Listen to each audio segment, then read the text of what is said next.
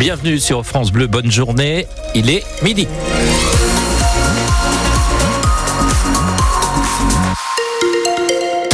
À l'heure de votre journal avec Elodie Touché. Sur la route pour commencer, pas de difficultés particulières. Un petit peu de soleil, mais très vite les nuages vont revenir cet après-midi sur la Normandie. Les températures sont printanières, hein, de 15 à 18 degrés cet après-midi.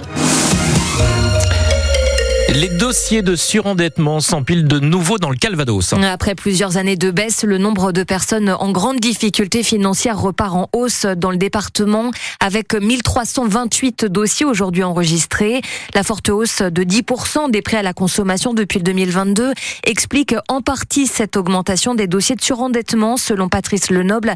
C'est le directeur départemental de la Banque de France dans le Calvados. Il apparaît que dans le compte tenu du ralentissement économique, de l'inflation, on a quand même 20% de la population qui a quand même euh, qui a plus de difficultés et qui est obligé de faire des arbitrages sur l'alimentaire, sur les dépenses de consommation. On essaie de consommer des produits moins chers, euh, voire dans les cas extrêmes moins de quantité. On a constaté en 2023 plus d'incidents sur les crédits, euh, sur les remboursements de crédits. On est revenu au niveau de 2019, même un petit peu plus, même un petit peu au-dessus. Des crédits souscrits il y a quelques années, mais crédits souscrits il y a quelques années rembourser. Voilà. Et donc là cette année, on a eu plus 5% de dépôts de dossiers dans le Calvados plus 7% en Normandie, plus 7,5% en France, avec deux périodes.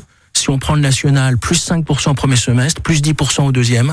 Et là, on s'attend en 2024 à une poursuite du rebond.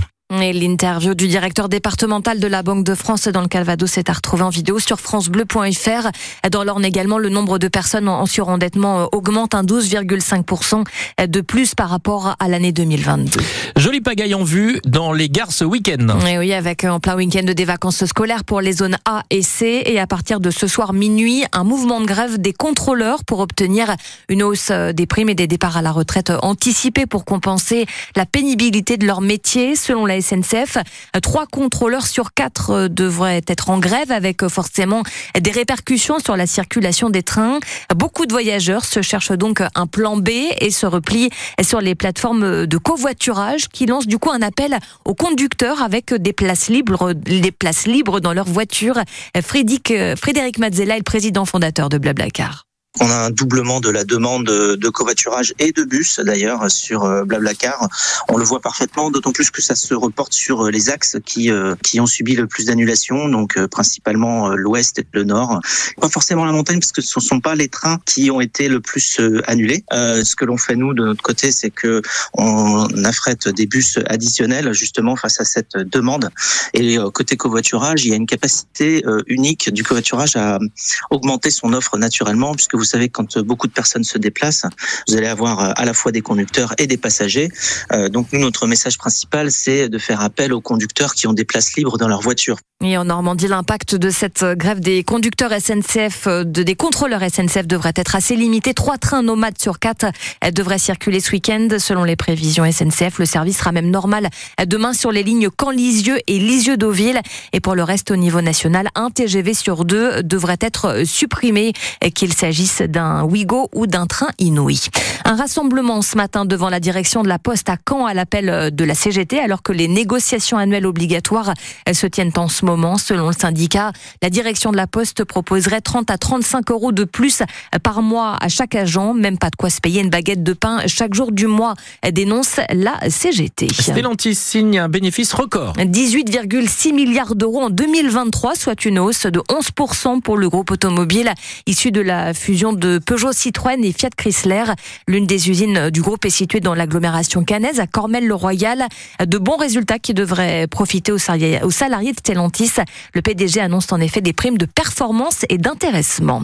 L'équivalent de 850 tonnes d'explosifs ont été neutralisés ces dix derniers jours en mer de la Manche, principalement en baie de Seine. Une opération menée de concert par plusieurs navires de l'OTAN qui ont couvert près de 300 km carrés.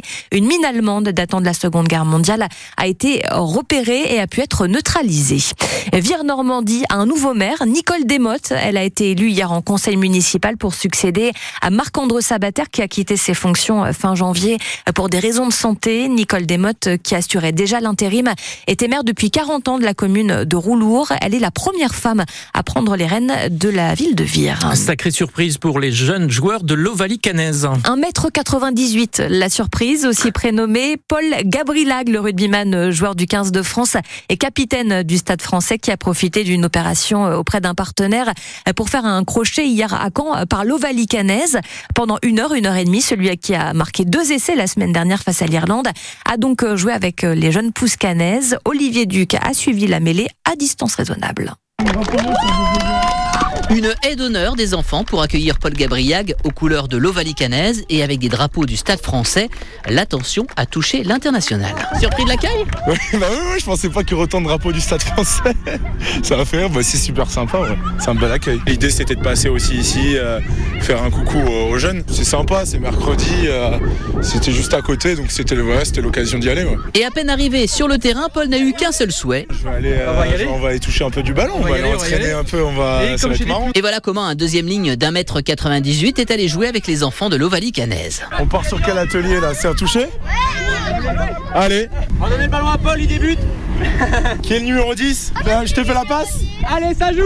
Et allez, c'est pas grave, bien pris. Touché. Un moment clairement impressionnant. Bah, en fait, on s'y attendait pas. Enfin, ouais, bah, ça fait peur de jouer avec des gens comme ça.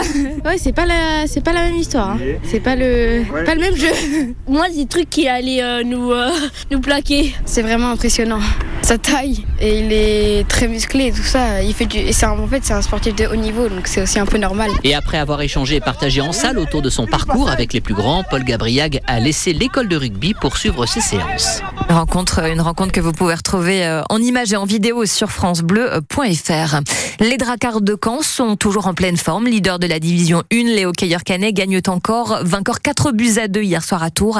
Il reste encore 4 matchs aux Dracards dans la phase régulière. Le prochain est dans une semaine à Nantes. Les canets qui sont déjà assurés de disputer les playoffs d'accession à la Ligue Magnus, soit l'élite du hockey français. Et puis en, football, en Europa League, quatre clubs français jouent ce soir les barrages allés de la deuxième Coupe d'Europe de foot. Rennes affronte le Milan AC en Italie.